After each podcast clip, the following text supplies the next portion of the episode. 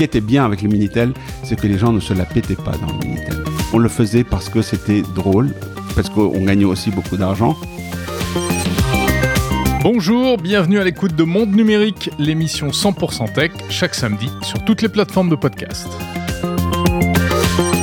Un historique du Minitel et d'Internet se confie cette semaine. Rafi Aladjian, le créateur du lapin Nabastag, sort un livre et ça.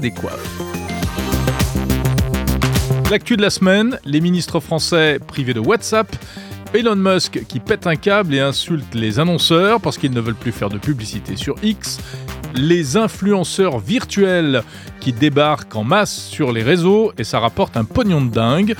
Du coup, où en est la régulation de l'intelligence artificielle à travers le monde? On verra ça avec Lisa de Bernard.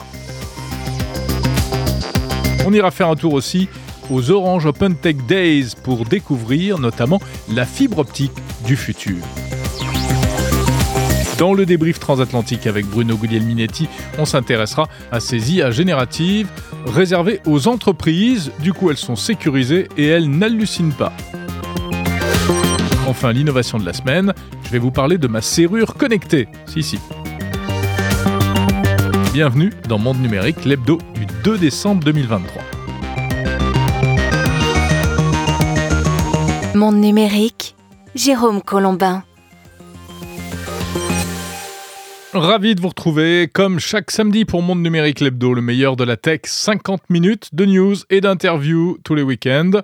Et puis Monde Numérique, c'est aussi du lundi au mercredi des interviews long format. Chaque jeudi, l'édito de la semaine. Abonnez-vous sur la plateforme de podcast de votre choix ou sur YouTube. Vous pouvez écouter également ce podcast sur votre assistant vocal, Google ou Amazon. Et puis Monde Numérique, c'est aussi une newsletter chaque samedi, l'essentiel de la tech par écrit. Et puis euh, les autres jours, eh bien les interviews express des personnalités que je rencontre. Pour vous abonner, c'est très simple. Vous allez sur mondenumérique.info. Euh, et ou bien sur la plateforme kessel.media euh, qui héberge précisément cette newsletter. Voilà, vous savez tout.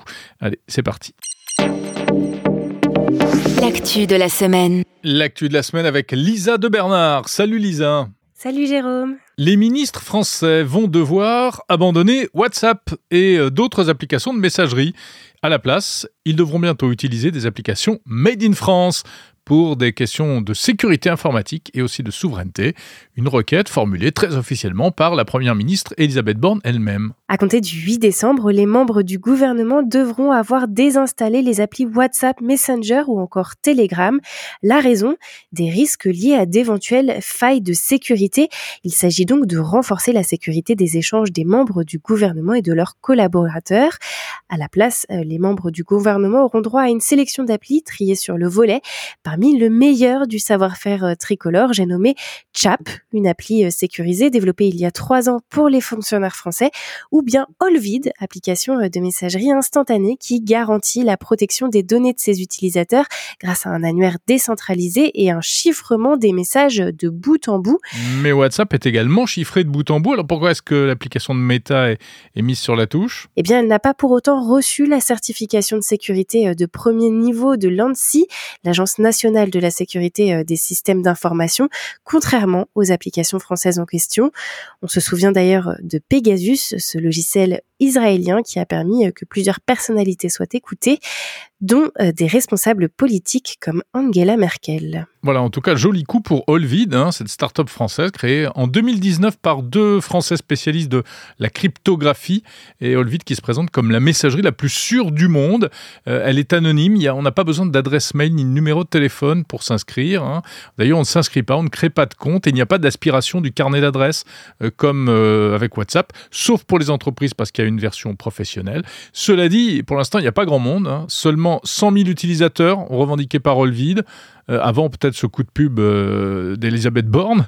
Euh, on verra si elle arrive vraiment à détrôner WhatsApp ou Telegram, notamment dans le cœur des politiques, d'autant plus que les appels audio sont payants sur Olvid et il n'y a pas d'appel vidéo.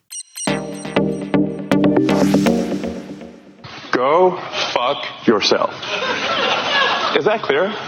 Go fuck yourself. On va pas traduire. Euh, je pense que tout le monde a compris. C'est l'inénarrable Elon Musk qui s'exprime, le patron de X qui alors est en roue libre totale, visiblement. Cette semaine, il s'est lâché et il s'en est pris aux annonceurs publicitaires. Les annonceurs qui, on le sait, quittent la plateforme en masse depuis plusieurs mois. Eh bien, euh, Elon Musk, à leur égard, ne mâche pas ses mots. Et oui, on peut le dire que c'est une sortie dont seul Elon Musk a le secret, Jérôme, puisque à l'occasion d'une conférence organisée par le New York Times, le célèbre patron de X s'en est pris, comme tu le disais, directement aux entreprises ayant décidé de ne plus acheter d'espace publicitaire sur la plateforme.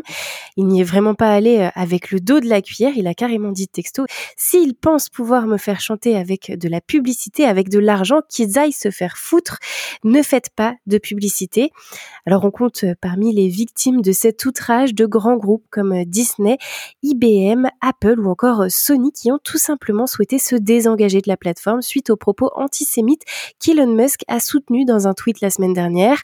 Un coup dur pour le réseau social dont les revenus euh, publicitaires avaient déjà baissé de 50% en juillet dernier, sans compter plus largement le recul du chiffre d'affaires de l'entreprise qui s'élevait à 11% en 2022, le tout bien entendu sur fond de dette dû aux 13 milliards de dollars empruntés à un consortium de banques pour le rachat de Twitter. Et vraiment, après un truc comme ça, on se demande une fois de plus où va Twitter, s'il va dans le mur ou s'ils vont s'en sortir? Ça va être difficile après euh, pour la nouvelle PDG de la société de vente de la pub et d'aller euh, recoller les morceaux avec les annonceurs quand même. Hein. En tout cas, je pense que ce truc d'Elon Musk euh, a toutes les chances de devenir un mème. Go fuck yourself. C'est l'une des nouvelles vedettes d'Instagram. Elle est jolie, elle a plein de followers et elle gagne beaucoup d'argent. Sauf, sauf qu'il y a un petit détail, Lisa, elle n'existe pas. Et oui, si je vous dis des cheveux roses, un physique athlétique, une vingtaine d'années, de nombreuses photos en maillot de bain sur les réseaux sociaux et quelques 175 000 abonnés sur Instagram, eh bien vous me répondez Aitana Lopez qui a tout de la parfaite influenceuse. Et pourtant, rien de tout cela n'est réel puisque euh, l'influenceuse espagnole est en réalité générée par une IA. C'est l'une des toutes dernières et des nombreuses influenceuses virtuelles que l'on voit se multiplier actuellement. Donc rien de réel, sauf les 10 000 euros par mois quand même encaissés par l'agence de mannequins et le designer qui sont derrière cette influenceuse virtuelle. Et oui, euh, pour euh, l'agence de mannequins, c'est The Clueless et le designer Ruben Cruz. Et donc, ils ont réussi à engendrer un succès bien réel qu'ils expliquent euh, par plusieurs facteurs, à commencer par les choix de conception. Ruben Cruz assure s'être basé sur ce que la société aime le plus en matière de, de critères physiques. Une opération séduction à grande échelle, donc couplée à un contenu posté de manière régulière dans des poses proches de celles des mannequins, de quoi séduire les marques qui y voient une véritable alternative aux campagnes de publicité classique et aux influenceurs euh, beaucoup plus euh, onéreux, on s'en doute. Autre avantage, Aitana n'a pas vraiment euh, son mot à dire sur la manière dont son image est utilisée. Alors en plus d'une carrière de top modèle, The Clueless propose son robot sur la plateforme de photos sensuelles FanView, plateforme sur laquelle des particuliers payent pour obtenir des photos par messagerie privée. C'est assez incroyable, hein et c'est un vrai business qui est en train de se développer, Lisa, parce qu'elle n'est pas la seule, cette fausse espagnole Effectivement, en France, par exemple, un habitant du Finistère avait créé cet été une autre page à l'effigie euh, du NIA grâce à Midjourney. Euh, Anne Kirdy, une intelligence artificielle bretonne dont le rôle est de promouvoir la beauté du territoire breton. Et puis euh, en Chine, des marques utilisent des deepfakes, des clones d'influenceuses générés par IA pour faire de la publicité de leurs produits jour et nuit. Ça ne coûte pas cher, à peine un millier de dollars pour créer son personnage et ça rapporte très gros puisque cela permet de générer des revenus 24 heures sur 24. 2024. Alors justement, à propos d'intelligence artificielle, bien, tiens, on fête un anniversaire, hein, euh, puisque ChatGPT a un an, c'est le 30 novembre 2022 euh, qu'il a été mis en ligne, donc une année incroyable qui a vu euh, l'explosion des IA génératives, et avec tous les problèmes qui ont surgi en même temps. Du coup, on parle beaucoup depuis un certain temps maintenant de régulation, mais au point qu'on s'y perd un peu. Alors si on faisait, Lisa, un petit tour d'horizon de toutes les avancées en matière de régulation à travers le monde Avec plaisir, euh, puisqu'il est vrai que pour faire face au vertigineux vide juridique autour de l'IA, nombreux sont les États à s'activer. On commence par l'Europe avec euh, l'IA Act, qui sonne peut-être de manière familière aux oreilles des auditeurs de mon numérique, présenté donc par le Parlement européen comme la première loi globale sur l'IA au monde. Dans les grandes lignes directrices, l'IA Act a pour objet euh, d'analyser et classer les applications à base d'intelligence artificielle en fonction du risque qu'elles représentent pour leurs utilisateurs. Et c'est à partir de ces différents niveaux que la réglementation appliquée sera plus ou moins contraignante. Alors, euh, si le projet sorti du tiroir en avril 2021 devait initialement être proposé au vote le 6 décembre prochain, il s'avère que les négociations prennent plus de temps que prévu, notamment au sujet euh, du champ des IA interdites et de la régulation applicable aux IA génératives. Il y a donc très peu de chances pour que euh, le projet aboutisse d'ici la fin de l'année. Et donc ça c'est euh, l'Europe. Et alors du côté des États-Unis, euh, où, en, sont-ils maintenant? Eh bien, euh, pendant que l'Europe se targuait d'avoir pris de l'avance sur le reste du monde, y compris sur les US, la Maison Blanche en a profité pour publier un décret pour une pour une IA sûre, sécurisée et digne de confiance. C'était le 30 octobre dernier. On constate donc que la stratégie de l'administration Biden diffère de celle de l'UE, puisque d'un côté, on propose d'établir des normes pour fixer un cadre et accompagner les entreprises du domaine, quand de l'autre, on souhaite tout simplement légiférer. Ces recommandations euh, suivent de près celles déjà établies lors de précédentes euh, discussions entre les sénateurs américains et sept géants de la tech en septembre dernier. Au menu, lutte contre euh, les risques sécuritaires, respect de la vie privée, santé, éducation et bien d'autres thèmes. Et toujours dans le monde anglophone, euh, les Britanniques sont également euh, bah, déjà un peu avancés. Hein. Oui, les Britanniques ont leur part d'influence dans le domaine, Jérôme, puisque précisément sur l'accord international dont on parlait en introduction, les Britanniques, par le biais du National Cyber Security Center, l'agence de sécurité britannique, ont été à l'origine des lignes directrices de l'accord. Mais ce n'est pas tout, puisque Londres a accueilli le 1er novembre le premier sommet mondial de l'intelligence artificielle consacré aux risques et à la régulation. Et de ce point de vue, le gouvernement britannique entend attribuer cette responsabilité à des régulateurs déjà existants, tels que l'autorité antitrust, qui euh, devrait présenter le dossier en main au cours des prochains mois. Et enfin, jetons un coup d'œil du côté de la Chine. Et oui, Pékin a instauré 24 nouvelles règles visant à encadrer les contenus gérés euh, par, générés pardon, par l'IA générative en août dernier. Une réglementation qui se veut euh, néanmoins souple dans le souci de ne pas décourager l'innovation dans ce domaine, mais de nouvelles réglementations sont encore à venir. Merci beaucoup Lisa pour euh, ce tour d'horizon de la réglementation en matière d'intelligence artificielle. Et on se retrouve bien sûr la semaine prochaine si tu es d'accord. Et le défi est accepté. Le débrief transatlantique. Bonjour Bruno Guglielminetti. Salut Jérôme Colombin. Quel temps fait-il à Montréal? Ben, tu sais, il fait toujours beau au Québec. Bah, bien sûr, c'est connu. Ouais, menteur. Bien, on se retrouve comme chaque semaine pour le débrief transatlantique. De quoi on parle cette semaine, Bruno? Ben écoute, l'actualité, elle est dictée un peu par euh, les gens de Amazon avec euh, la grande messe de AWS qui s'est tenue à Las Vegas où j'étais en début de semaine. Et donc, euh, c'est cette annonce d'investissement supplémentaire dans le domaine de l'intelligence artificielle que fait AWS en présentant sa solution pour les entreprises Q, quand on oui Q, ça fait penser tout de suite à OpenAI et euh, cette euh, légende euh, d'intelligence artificielle super puissante. Là. Mais donc c'est ça. Alors et ça a été présenté, c'est une solution entreprise, c'est pas pour Monsieur, Madame, tout le monde, mais tout de même c'est une solution qui qui vient colmater des brèches par rapport à la réalité des grandes organisations, c'est-à-dire la confidentialité et la protection des données qui sont l'ADN des organisations. Et mhm. à l'heure actuelle, il y a des offres sur le marché mais euh, il y a personne qui avait vraiment de sécurité. Et quand on abordait ce sujet-là, hmm, ils étaient euh, un peu euh, rébarbatifs à, nous répondre. J'ai en tête les gens de copilote chez Microsoft, mais donc là, c'est vraiment un positionnement stratégique de AWS qui dit, écoutez, avec Q, vous êtes chez vous, vous avez votre l'équivalent de ChatGPT. Bon, eux c'est plus euh, c'est plus andropique. Donc vous avez votre équivalent de Claude 2.1 qui mhm. euh, fonctionne dans votre entreprise, qui gère l'information que vous y mettiez, finit les hallucinations et vous avez donc accès à votre information, à votre ADN. Vous pouvez la travailler comme vous voulez et euh, tout ce qui est rajouté ben, c'est du matériel qui est créé par les gens de l'organisation. Alors évidemment, ça donne un contexte de, performance encore plus intelligent. Alors c'est très intéressant. Euh, effectivement, c'est Amazon, donc c'est un poids lourd, mais c'est pas les premiers à faire ça, hein, parce que voilà, moi je me souviens avoir interviewé il y a pas très longtemps une start-up française qui était un peu sur ce créneau-là aussi. Hein. On vous développe une intelligence artificielle générative qui va s'entraîner uniquement avec vos données, et donc il y aura pas de risque de fuite, d'hallucination, etc. Et puis euh, même je l'ai touché. T'essaieras d'envoyer un courriel à cette adresse-là pour voir si ça répond encore.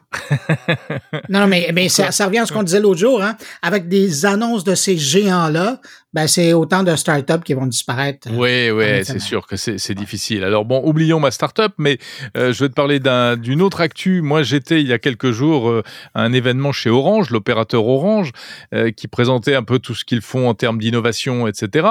Et ils ont mis au point en interne un outil, un moteur de recherche un peu à la ChatGPT. Et d'ailleurs, ça fonctionne sur la base de ChatGPT via Microsoft pour répondre aux questions techniques que posent euh, les clients. Alors en fait, c'est réservé aux téléconseillers pour faire du support technique plutôt que de fouiller dans des tas de documents pour savoir euh, tiens comment on fait pour mettre une carte eSIM ou bien pour euh, c'est quoi le prix d'une communication téléphonique entre la France et tel pays, etc. Eh bien là, il pose la question en langage naturel et la machine répond en langage naturel. C'est donc pas accessible au grand public pour l'instant, mais la problématique est la même. C'est on veut bénéficier de l'intelligence artificielle tout en restant dans le euh, précaré de euh, l'entreprise pour éviter les risques d'hallucination, de fuite de données, etc. Est-ce qu'ils t'ont dit chez Orange si, euh, dans le cadre du centre d'appel, si l'application écoute l'appel pour aller chercher l'information parallèlement à alors, passe pas l'outil dont je te parle, qui s'appelle Find, hein, qui est, voilà. Mais euh, je sais qu'effectivement, ils ont d'autres briques euh, informatiques qui font ça. Oui, ça c'est, ils écoutent l'appel et puis il y a même aujourd'hui des outils d'intelligence artificielle qui sont capables de euh, détecter eh bien que quelqu'un est en train d'envoyer des messages par le chat, des messages par mail, des messages par téléphone, ça veut dire qu'il est très énervé et que euh, ça rehausse en fait sa priorité. son attente, hein. oui. ça rehausse son attente et puis euh, ça donne déjà des éléments de réponse. Attention, euh, lui, il faut lui parler gentiment parce qu'il a l'air, parler lui calmement parce qu'il a l'air énervé, etc., etc. mais, mais, c'est, mais c'est fascinant de voir où ils s'en vont là-dedans. Moi, je, reviens avec Q. ils ont un, un, module qui permet, qui est spécifiquement fait justement pour les centres d'appel et qui permet donc, euh, avec cette brique-là, pour utiliser ton expression, d'écouter la conversation et en temps réel de donner à l'agent l'information concernant le sujet dont il est en train de parler. Mais encore plus intéressant, oui, ben imagine, ça va mm-hmm. faciliter le travail des agents, mais en plus, c'est que euh, à la fin de l'appel, il y a un résumé qui est produit par dans le dossier du client.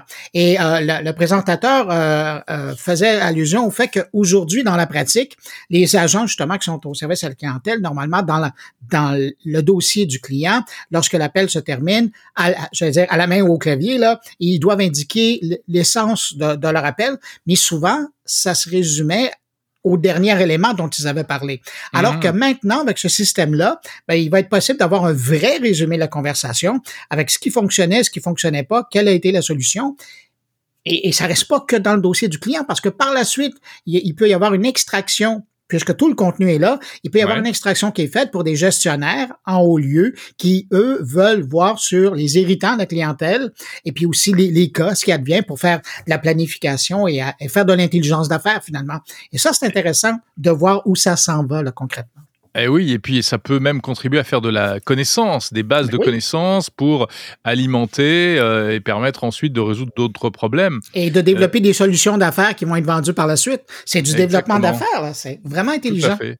Mais voilà, et ça c'est euh, vrai que c'est une application, ce sont des applications multiples de l'intelligence artificielle. Ce dont on parle au début, c'est l'IA générative, l'analyse des conversations audio ou autres et, la, en faire des synthèses, c'est pas c'est pas tout à fait les mêmes briques, mais voilà. Et tout ça, eh bien, c'est moins visible que les Chat GPT ou les DALI, mais c'est vrai que c'est en train d'irradier euh, énormément d'entreprises aujourd'hui. Et, d'ailleurs, et les entreprises sont comme des folles, si je puis dire, avec euh, avec l'IA. Elles veulent en mettre partout parce que c'est des outils, on s'en rend compte, de plus en plus fantastiques. Oui, puis ça permet à une organisation d'être beaucoup plus productive. Euh, je pense juste à l'exemple, moi, ça, ça m'a frappé parce que j'ai ma conjointe qui travaille dans ce domaine-là, mais de permettre aux agents d'avoir cette information au bout, de, au bout des doigts, devant les yeux, sans rien faire de recherche. Puis probablement qu'il y, y, a même de ces, des agents qui vont se rendre compte que des programmes, il y a des produits qui existent auxquels ils faisaient pas nécessairement appel, mais qui vont mieux répondre que ceux qui, normalement, ils auraient proposé. Je pense que tout le monde y gagne là-dedans. Peut-être moins la terre parce que ça va prendre encore plus d'énergie. C'est un autre dossier. Ça, c'est un autre dossier, on en reparlera, mais il y a des pistes vachement euh, positives quand même dans ce domaine, hein, avec des modèles qui consomment de moins en moins, etc., etc. Hey, mais Jérôme, on va pas parler euh, que de ça. Hein. De quoi tu parles euh, tout de suite après qu'on soit parlé? Bah écoute, alors moi je reparle un peu d'Orange dans un instant, mais euh, pour d'autres sujets, on parle de fibre optique et de fibre optique du futur qui pourra aller jusqu'à 50 gigabits par seconde. Et puis également une interview de quelqu'un que tu connais, au moins de réputation, qui est l'inventeur du petit lapin Nabastag. Tu te souviens de Nabastag, le petit lapin connecté, voilà. Ah oui, j'en ai vu à la maison. Bien sûr, je sais que tu es un fan. Donc j'ai rencontré Raphaël Adjian, qui est une personnalité de la tech en France, un vieux de la vieille, un pionnier d'Internet, et qui euh, nous raconte un peu bah, d'abord euh, le passé, et puis euh, il analyse où va l'innovation aujourd'hui en France. C'est fascinant ce monsieur-là de voir son intérêt par rapport à la technologie, mais dans le monde de l'audio il nous l'a démontré avec le Nabastak, qui était quand même le premier assistant personnel qui a été développé euh, pour Monsieur, Madame, tout le monde. Mais euh, ah non, c'est un grand monsieur. Mais ça, ça va être un plaisir d'aller écouter ça. Et toi, de quoi parles-tu, Bruno? Ah ben écoute, euh, on poursuit dans la réflexion. entre autres, j'ai un professeur, un chercheur ici au Québec qui s'intéresse à la paresse cognitive qu'entraîne l'utilisation des agents conversationnels comme ChatGPT et compagnie. Et puis, ben et puis c'est particulièrement penché sur le code de, de copilote maintenant qui, qui fait partie de, de, de l'environnement par défaut de Windows 11 et, et bientôt 10. Et puis, euh, ben c'est ça, on va aller euh, de ce côté-là. Il y a aussi une entrevue sur euh, la formation en ligne, comment elle a évolué depuis 20 ans? Question de, de réfléchir et de voir un peu vers où on s'en va. Passionnant tout ça. J'ai hâte d'aller écouter la suite de mon carnet. Ben, regarde, moi, c'est la même chose. Hein. Puis tiens, cette semaine, j'en profite pour saluer tes auditeurs, ceux qui, comme moi, écouteront ton podcast. Ah, je fais pareil. Je salue tous tes auditeurs et je te salue, mon cher Bruno. Et je te donne rendez-vous la semaine prochaine si tu es d'accord. Salut, bye bye. Ciao. L'innovation de la semaine. L'innovation de la semaine, avant de passer aux, invités, euh, eh bien en fait ce n'est pas une innovation, euh, ce n'est même pas vraiment une nouveauté, c'est plutôt un retour d'expérience. Voilà, j'avais envie de partager avec vous ce petit épisode de ma vie privée. J'ai installé à mon domicile une serrure connectée. Et comme je sais que vous vous posez peut-être des questions à propos de ces serrures connectées, vous vous demandez euh, si ça sert à quelque chose, si c'est bien, si c'est assez sécurisé, puis surtout euh, laquelle il faut choisir. Voilà, je me disais que j'allais tout vous raconter. Alors en fait, c'est pas facile euh, d'installer une serrure connectée, c'est pas facile de, de trouver chaussure à son pied plus exactement, parce qu'il existe euh, différents types de serrures, différentes marques, les plus connues, Somfy, Nuki, euh, Vachette, euh, Netatmo, hein, qui vient d'arriver, je vous en avais parlé dans Monde Numérique il y a quelques semaines. Et en fait, le choix d'une serrure connectée, ça dépend vraiment de, de plusieurs paramètres, et notamment du type de porte que vous avez, du type de serrure et du type de cylindre à l'intérieur de la serrure. Hein, c'est là, c'est le truc dans lequel on met la clé. Alors d'ailleurs, avec certaines serrures comme la Nuki, eh bien, on laisse une clé à l'intérieur et un petit moteur qui la fait tourner. Mais attention, pour ça, il faut impérativement ce qu'on appelle un cylindre réversible, c'est-à-dire qu'on puisse faire tourner avec deux clés, euh, une dehors, une dedans. Sinon, ça marche pas. Bon, dans mon cas, ce n'était pas possible précisément, et donc j'ai dû, d'une part, changer, faire changer le cylindre par un serrurier, et ensuite poser par-dessus la serrure. Et j'ai opté pour une marque polonaise, et oui, qui s'appelle Teddy, T-E-D-2-E. E. La Teddy Pro. Elle vient se mettre par-dessus le cylindre, qu'elle va actionner directement, mais on n'a pas besoin, dans ce cas-là, de laisser une clé. Alors j'ai choisi cette serrure-là parce qu'elle est très compacte, hein, ça fait juste une espèce de petite poignée cylindrique. Elle est assez silencieuse, c'est important, ce n'est pas le cas de toutes les serrures euh, qui contiennent un moteur. Et cela fait un mois que je m'en sers, j'en suis très content. Quel est l'intérêt d'avoir une serrure connectée de ce genre? Eh bien, euh, c'est que on peut gérer facilement les accès. Par exemple, euh, si on a de la famille qui débarque à l'improviste alors qu'on n'est pas chez nous, on peut leur envoyer la possibilité d'entrer quand même. Si on a euh, des amis qui séjournent à la maison quelques jours mais on n'a plus de clé à leur prêter, ou bien simplement quand on veut, on a besoin de faire entrer quelqu'un pour faire le ménage pendant un certain temps et puis au bout d'un moment on veut révoquer son accès, etc., etc. C'est très facile, tout se à distance. Dans mon cas, qui est donc un appartement, je peux ouvrir la porte euh, avec mon smartphone, avec mon Apple Watch via l'application du fabricant. On peut aussi acheter en option un petit boîtier à code. Il y a aussi une vraie clé que l'on peut utiliser en cas de recours ultime, ce qui fait d'ailleurs que de l'extérieur, on voit pas du tout que c'est une serrure connectée. Mais ce que je préfère, c'est l'ouverture automatique dès que j'arrive devant la porte. Les mains dans les poches, il me détecte grâce au Bluetooth de mon téléphone portable et Sésame, ouvre-toi, euh, ça s'ouvre tout seul.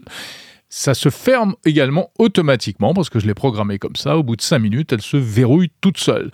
On peut également ouvrir à distance si on a quelqu'un, un ami, encore une fois, euh, hein, qu'on connaît devant la porte, à condition d'ajouter un, un petit pont, un bridge de connexion pour avoir une connexion à distance en Wi-Fi. Et bien sûr, on peut, comme je le disais, envoyer des accès, les récuser, etc. Euh, etc.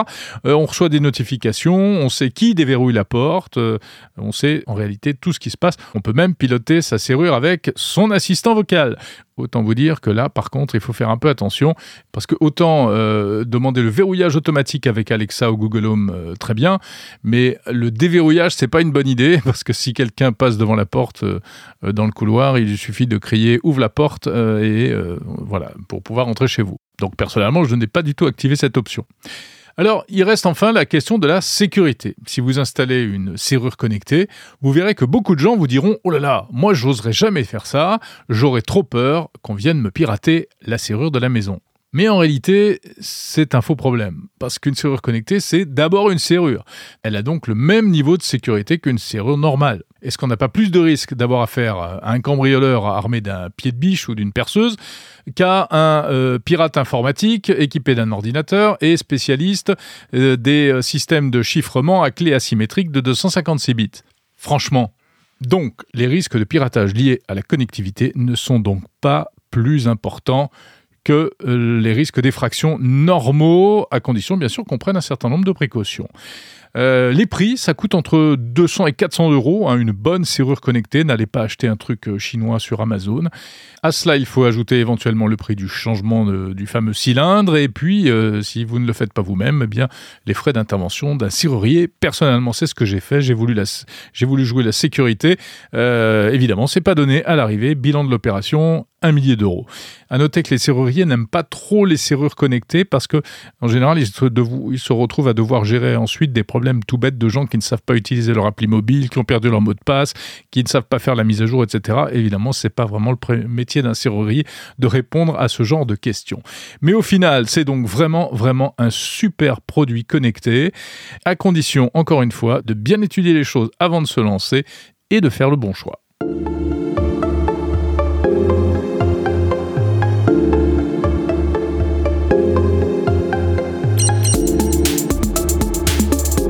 Monde numérique, le meilleur de la tech.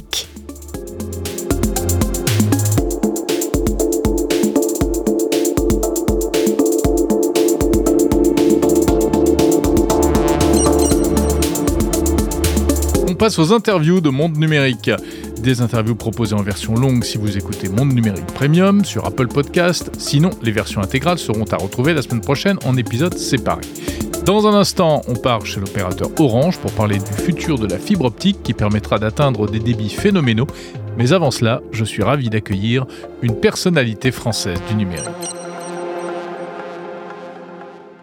Bonjour Rafi Aladjian. Bonjour Jérôme. Ravi de vous recevoir dans Monde Numérique. Moi aussi. Vous êtes euh, le créateur du fameux euh, lapin Nabastag, c'est souvent comme ça qu'on vous présente, mais il n'y a pas que ça. Également créateur euh, plus récemment de l'application Juice qui permet d'écouter la radio en petits morceaux de manière algorithmisée, on en reparlera. Et puis avant cela, eh bien, créateur de services Minitel en France.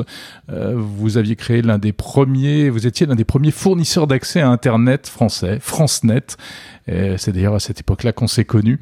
Autant vous dire que ça ne date pas d'hier. Alors vous signez un livre aujourd'hui, euh, Rafi Aladjian, qui a un titre assez euh, incroyable, euh, Tentative d'épuisement de l'avenir du futur aux éditions Nautilus. Euh, Qu'est-ce que c'est que ce livre? C'est à la fois une, autobiographie, vos mémoires, un récit de l'évolution technologique de ces dernières années, et puis un peu de futurologie et d'anticipation?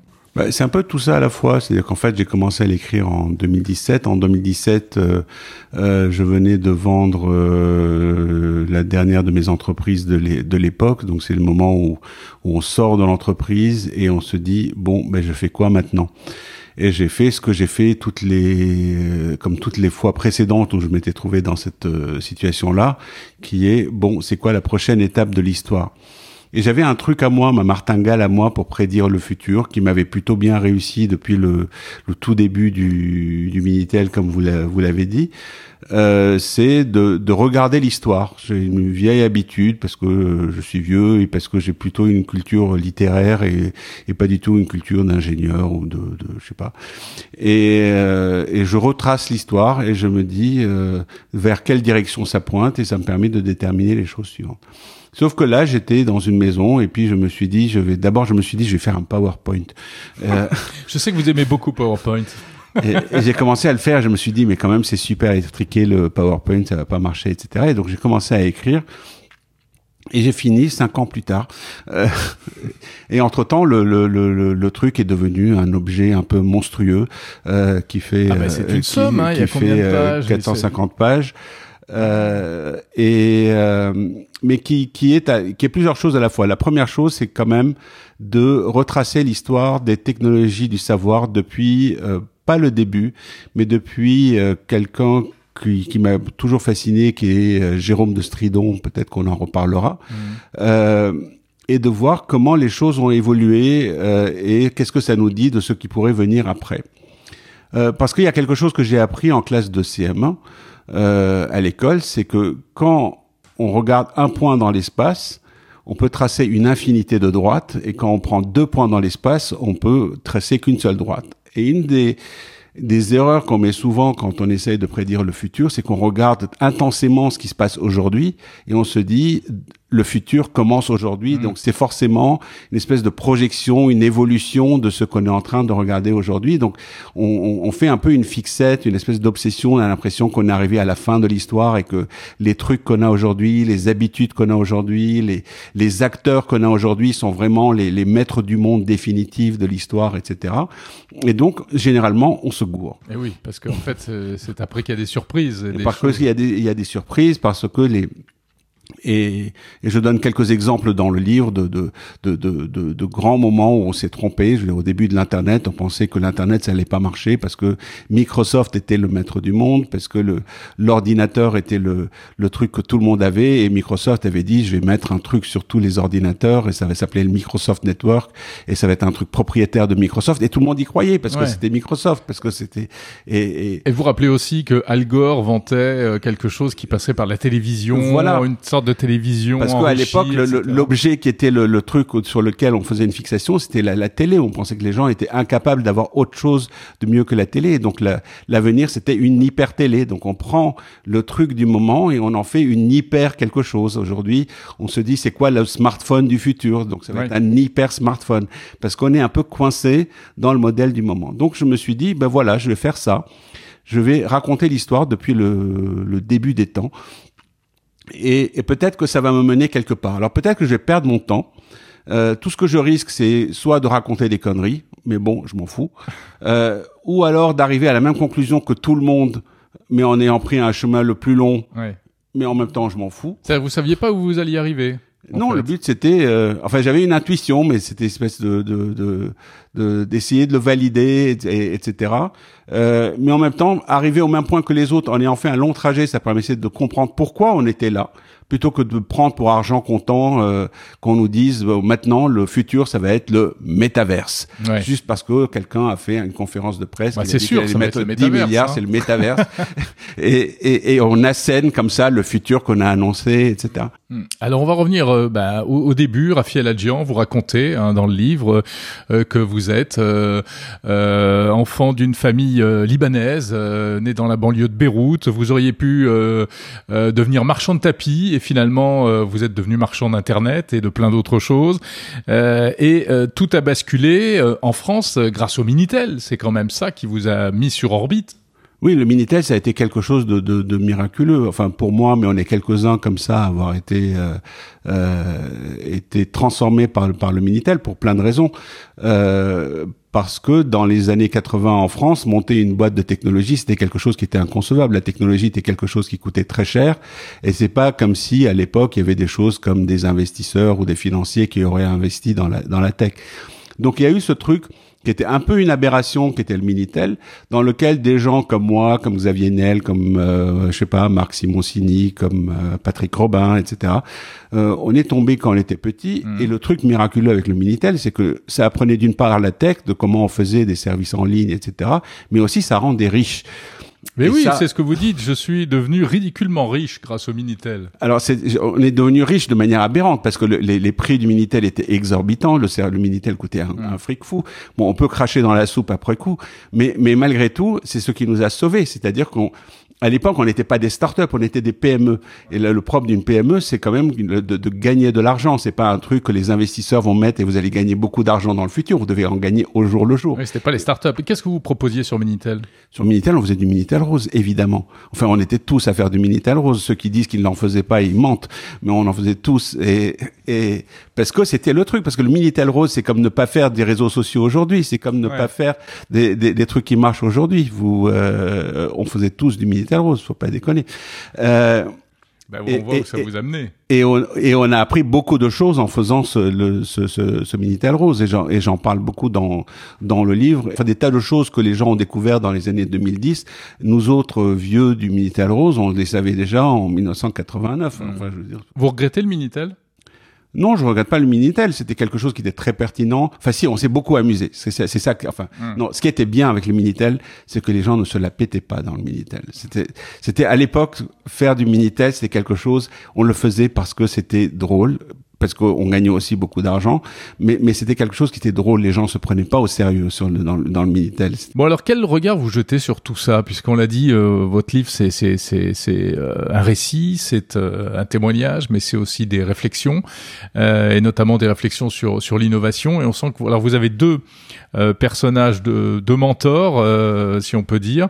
vous l'avez dit, Jérôme Stridon de Stridon, c'est ça, voilà. Saint Jérôme, et un autre saint en tout cas un Steve, Steve Jobs. Voilà, et l'autre c'est un dieu. Euh, non, il y a trois héros en fait dans cette histoire. Il y a, bah, il y a vous aussi. Il y a Saint Jérôme de Stridon, il y a moi et puis Steve Jobs. Oui.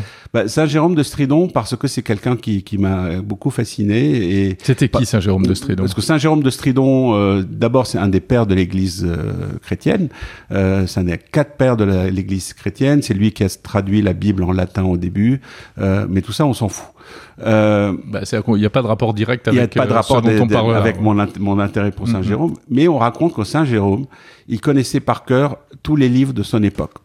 Alors je ne sais pas si c'est vrai, euh, mais ma, il avait l'omniscience. Mais mais c'est comme si il avait avalé Google. C'est imaginez que vous avez tout l'internet dans votre tête.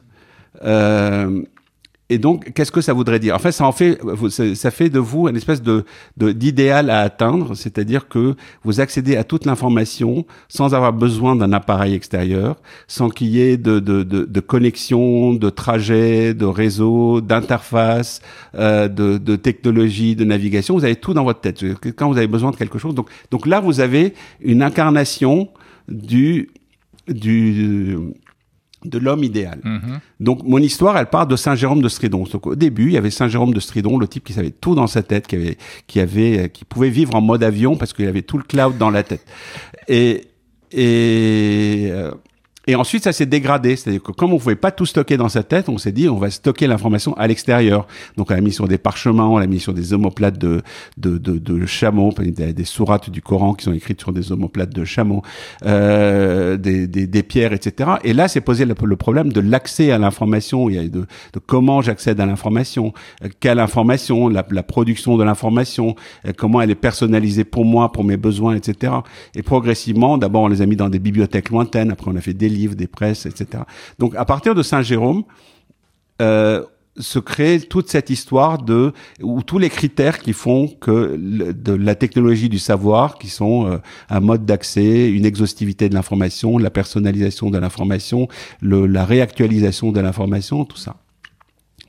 Euh, et, et, ce qui nous mène d'ailleurs à mes, à mes projections. Steve Jobs, euh, il était indispensable parce que il est l'incarnation d'une idée contre laquelle euh, je, je, je, je, m'inscris en, faux, euh, qui est celle du créateur roi. C'est qu'on a toujours cette idée de, de, de l'innovation de rupture, c'est-à-dire d'espèce de génie qui, en dehors de toute attente, invente un truc et change le monde comme si c'était une météorite qui tombait du ciel pour tuer tous les dinosaures. Enfin, alors, alors que il y avait rien qui, qui, qui présageait tout ça. Euh, et c'était un bon. D'ailleurs, dans, dans mon livre, dans toutes les étapes, c'est toujours Steve Jobs qui invente les trucs. Steve Jobs qui invente l'imprimerie, Steve Jobs qui invente la prise multiple, Steve Jobs qui invente le Navastar, Steve Jobs qui invente 3615 là. Ouais, quand on lit ce livre, il faut connaître le, le Rafi Aladjian quand même. Hein. C'est-à-dire que il faut savoir qu'il y a toujours une note de d'ironie, de second degré, de dérision, etc., etc. Et il faut arriver à lire euh, derrière derrière tout ça. Et donc Steve Jobs a inventé l'imprimerie et ensuite. et, et, alors et, et, et puis bon, il y a, y a, ce problème de l'innovation, enfin du terme innovation, innovant, etc. qu'on met à toutes les sauces aujourd'hui. Mm, mm, mm. Et ce que je voulais, c'est faire un peu un rappel de, il n'y a pas vraiment de théorie de l'innovation. Il y en a une qui est celle de Christensen qui dit il y a des innovations de rupture et puis des innovations incrémentales. Je trouve que c'est un peu court. Et, donc j'en propose une en six couches. Euh, en télécom, on parle en couches. Il y a la couche transport, il y a la couche euh, d'applicative, etc. Et et, et, je pense que l'innovation, ça, ça marche de la même manière. C'est qu'au début, il y a quelque chose qui est le, le terreau sur lequel une innovation peut naître. C'est-à-dire une espèce de d'attente du public, mais qui est nourrie par l'innovation précédente. C'est que quand vous mettez de l'ADSL chez les gens, ils créent une addiction à, à l'internet parce qu'ils ont ils ont de l'internet fluide, abondant chez soi, et donc ils, ils commencent à s'en servir. Et donc ils en ont besoin. Et quand ils passent la porte de chez eux, il y a rien c'est dans les, au début des années 2000. Vous avez créé à la fois une addiction à l'internet, mais en même temps vous avez créé un manque quand ils sortent de chez eux, il y en a pas. Et c'est ce que vous rappelez, et c'est vrai que c'est très important, c'est que l'internet était intermittent et, et, et éphémère. Euh, on se connectait à internet et puis après on coupait le modem, on éteignait l'ordinateur et on partait faire autre chose. Voilà. Et donc comment vous pouvez prétendre que quelque chose est, est important et utile et de dire mais c'est seulement à certains moments, à certains endroits. Et donc, ça nourrit le besoin de l'étape suivante qui est de dire, ben non, j'en veux plein, j'en veux tout le mmh, temps. Enfin, mmh, si, mmh. si c'est quelque chose sur lequel j'ai créé une dépendance, c'est forcément, euh, ça, ça, va prendre toute la place, ça va prendre tout le temps et tout l'espace. Et ce à quoi on est arrivé euh, avec le, le, les réseaux sans fil, c'est-à-dire avec le réseau pervasif, euh, le fait qu'on soit immergé dans le réseau et en tout cas qu'on soit immergé dans cet accès euh, permanent au, au contenu. Et c'est vrai que euh, je vais, j'avoue que la première fois que j'ai entendu cette notion-là, c'était de votre bouche, Rafi Aladjian, où vous parliez de réseau pervasif, de connectivité qui sera partout. Et je me souviens qu'on avait fait une interview il y a je sais pas combien d'années, euh, où on comprenait pas forcément toutes ces notions-là, et, et euh, vous étiez, vous aviez vu ce, ce truc de d'ultra connectivité permanente en fait de connectivité par défaut, c'est-à-dire qu'on considère que par défaut il y a du réseau et que c'est c'est le fait c'est quand il n'y en a pas que c'est quand il n'y en a pas que ça devient anormal, c'est que ça devient un espèce de manque ou un truc. Mmh, mmh, Merci beaucoup Raphaël Adjian. Merci Jérôme. Et je rappelle votre livre Tentative d'épuisement de l'avenir du futur. Euh, aux éditions Nautilus. Voilà, merci beaucoup euh, d'avoir été dans Monde Numérique. Et vraiment, je vous invite à écouter la version intégrale de cette interview. Cette semaine avait lieu les Orange Open Tech Days, une manifestation organisée par l'opérateur Orange pour présenter ses innovations et ses projets de recherche. À noter qu'Orange est partenaire et soutient cet épisode de Monde Numérique. Bonjour Olivier Courtel. Bonjour Jérôme. Vous êtes directeur marketing des box et euh, des décodeurs télé chez Orange France. Vous présentez ici, en détail, et même de l'intérieur, euh, trois modèles de Livebox. Pourquoi trois? Alors tout d'abord, on a présenté la Livebox 6 qui est présente en France et qu'on a commercialisée en avril 2022. On présente la Livebox 7 également qu'on a commercialisée et qui est disponible depuis elle octobre 23, donc elle est toute récente. Et puis on présente la Livebox qu'on appelle la Funbox 10 euh, de nos collègues euh, polonais qui sera lancée prochainement en Pologne. Quelles sont les caractéristiques des, deux box françaises, on va dire, la 6 et la 7 Alors, la Livebox 6, elle est Wi-Fi 6E et elle propose un débit qui va jusqu'à 2 Go sur la première génération du réseau fibre, le GPON. La Livebox 7 est aussi en Wi-Fi 6 et elle est, elle, sur la nouvelle génération du réseau, à savoir le XG-SPON, et va jusqu'à 8 Go euh, en termes de réseau. Voilà, alors ce qui est intéressant, c'est que ces box, eh bien, elles tirent parti de la fibre optique actuelle, mais avec différents types de technologies pour différents débits. Hein. Oui, c'est ça. Le GPON pour des débits qui vont jusqu'à 2 Go, le XGS-PON, la nouvelle génération, qui va jusqu'à 8 Go. Qu'est-ce que c'est euh, GPON exactement? GPON, c'est une norme internationale qui, est du codage de, la lumière. C'est lié à la technologie fibre C'est complètement lié à la technologie fibre et c'est normalisé euh, mondialement. Parce que ce qui est important sur une box, c'est de pouvoir avoir un bon débit à l'entrée, donc au niveau de la connexion fibre, et puis aussi à la diffusion, notamment sans fil en Wi-Fi. Oui, ça, ce qui est important, c'est le débit qu'on est capable d'avoir dans le réseau, mais aussi la capacité que le Wi-Fi principalement est capable de déployer au sein du foyer. Donc GPON, c'est la partie euh, connectivité fibre, et puis côté Wi-Fi, elles sont toutes les deux compatibles avec euh, la dernière version du Wi-Fi qui est le Wi-Fi 6E, c'est ça? C'est ça, le Wi-Fi 6E. Alors c'est le Wi-Fi 6 qu'on appelle la norme. Traditionnellement, nos clients connaissent le Wi-Fi qui, utilise la, fréquence 2 Giga 4. Elle utilise aussi la fréquence 5 Giga. Et le E du Wi-Fi 6E indique juste qu'on a utilisé une nouvelle fréquence qui s'appelle le 6 GHz. Donc c'est un peu compliqué parce que on va mélanger le Wi-Fi 6 avec le 6 Go. Si après je vous dis en plus le nombre de gigabits qui est le débit, en tout cas, il va falloir se poser, fréquence 2, 4, 5 et 6. Et après, c'est bien sur du Wi-Fi 6E. C'est devenu la norme, ça, aujourd'hui, un peu chez, tous les opérateurs? Pas complètement. On a été les premiers à lancer cette, euh, cette nouvelle technologie. Elle a vocation à être durable inévitablement, on va attendre la prochaine génération qui est en cours de normalisation, mais entre la normalisation, la, mise à disposition des équipements, il va se passer un peu de temps, donc celle-ci, elle est euh, globalement durable. Et le Wi-Fi 7, euh, qui serait, paraît-il, un peu euh, dans les tuyaux, comment est-ce que vous vous y préparez? Bah, un peu comme tout le monde, dès qu'on a fait, dès que les normalisateurs ont fait la norme 6, ils préparent la norme 7. Nous, on la regarde avec beaucoup d'attention, mais tant en termes de débit qu'en termes d'expérience client. Nous, ce qui nous importe sur une norme, c'est que ça correspond à des attentes clients, qu'ils soient capables de l'appréhender de façon simple.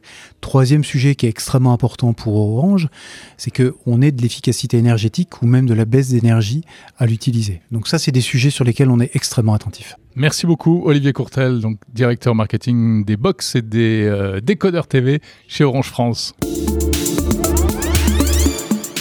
Bonjour Fabienne Salio. Bonjour. Vous êtes ingénieur chez Orange Innovation et chez Orange on prépare déjà le futur euh, de la fibre et du haut débit à la maison. Vous présentez ici ce qu'on appelle le 50 GPON. Qu'est-ce que c'est et qu'est-ce que ça permettra? Donc euh, en fait, c'est important pour Orange de savoir euh, quel sera l'avenir de son réseau. Donc on a déployé la fibre euh, massivement aujourd'hui et aujourd'hui on atteint un débit en fait de 10 gigas sur la fibre dans les systèmes qui sont déployés et Orange se prépare à voir ce qu'on pourra faire après. Et aujourd'hui, grâce à nos activités de recherche qu'on a eues sur la fibre et sur les systèmes de transmission, on est capable de dire que ce sera le 50 gigapon. Alors qu'est-ce que c'est? C'est un système de transmission qui permet d'augmenter le débit dans la fibre et qui va arriver en fait dans les années futures et qui va permettre en fait de, développer de nouveaux usages aussi sur la fibre, peut-être pour des clients entreprises, pour des, des antennes mobiles, connecter d'autres types de terminaisons réseau sur notre fibre euh, du type euh, PON. On peut rappeler un peu quels sont les débits pratiqués habituellement aujourd'hui? Alors aujourd'hui, jusque très récemment en France, on déployait le GPON qui permettait d'avoir un débit euh, autour du gigabit par seconde jusqu'à la maison. Et depuis octobre 2023, avec le lancement de la nouvelle box, la Livebox 7, euh, Orange maintenant a une offre à 2 gigabits par seconde pour les clients résidentiels sur une technologie XGS PON qui permet d'avoir un débit en ligne à 10 gigas.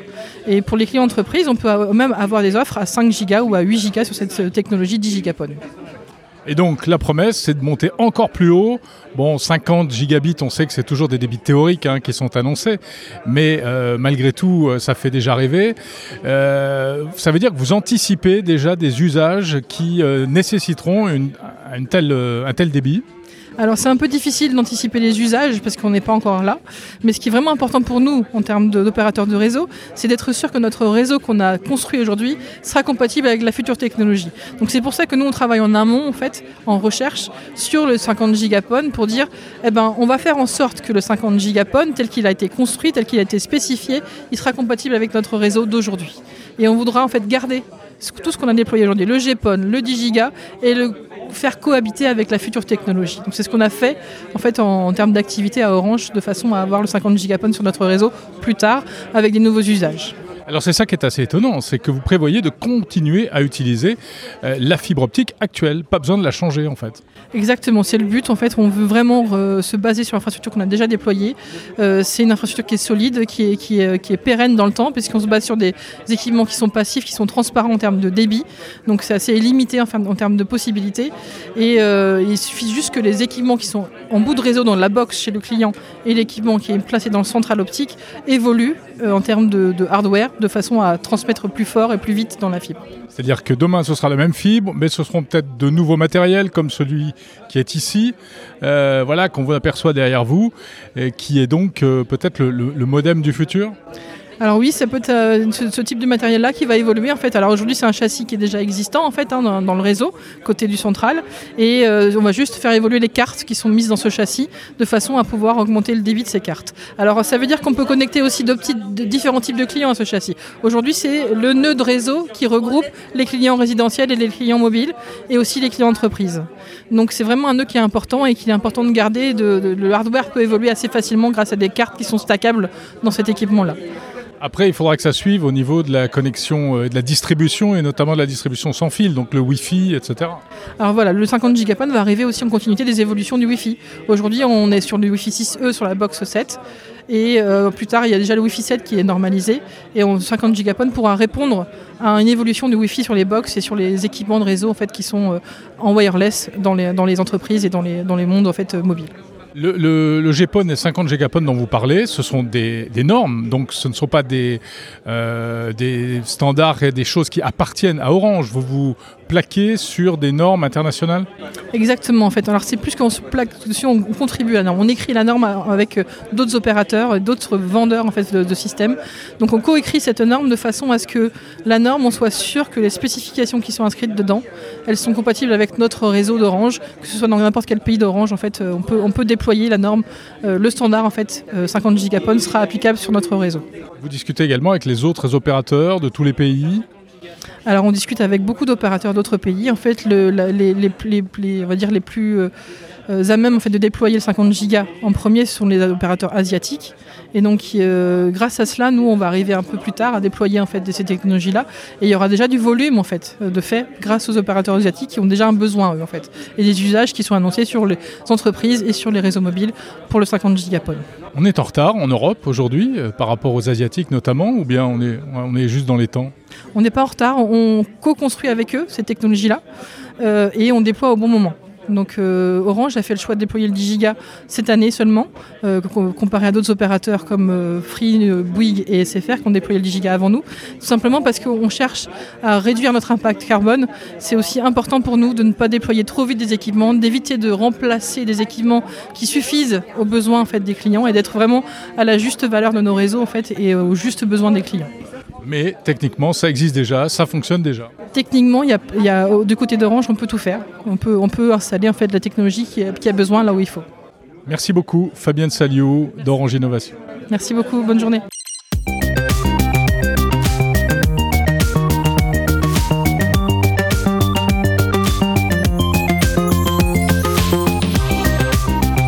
Voilà, je crois bien que c'est fini pour cet épisode de Monde Numérique l'Hebdo. J'étais ravi de passer ce moment avec vous, j'espère que ça vous a plu. On se retrouve la semaine prochaine, comme d'habitude, pour un nouvel épisode de l'Hebdo. On parlera de... Tiens, on parlera d'objets connectés à la française. D'ici là, ne ratez pas les interviews en version longue, bien sûr, euh, et puis euh, les épisodes bonus. N'hésitez pas non plus à commenter Monde Numérique sur les plateformes de podcast, à mettre des petites étoiles aussi, c'est très important. Vous pouvez m'envoyer des messages via les réseaux sociaux ou par mail en allant sur le site mondenumérique.info, où vous trouverez d'ailleurs, euh, on le rappelle, la transcription des différentes interviews et où vous pouvez vous abonner à la newsletter mondenumérique.info. Surtout, invitez vos amis à écouter Monde Numérique et à s'abonner. Je vous souhaite une très bonne semaine pleine de tech. Salut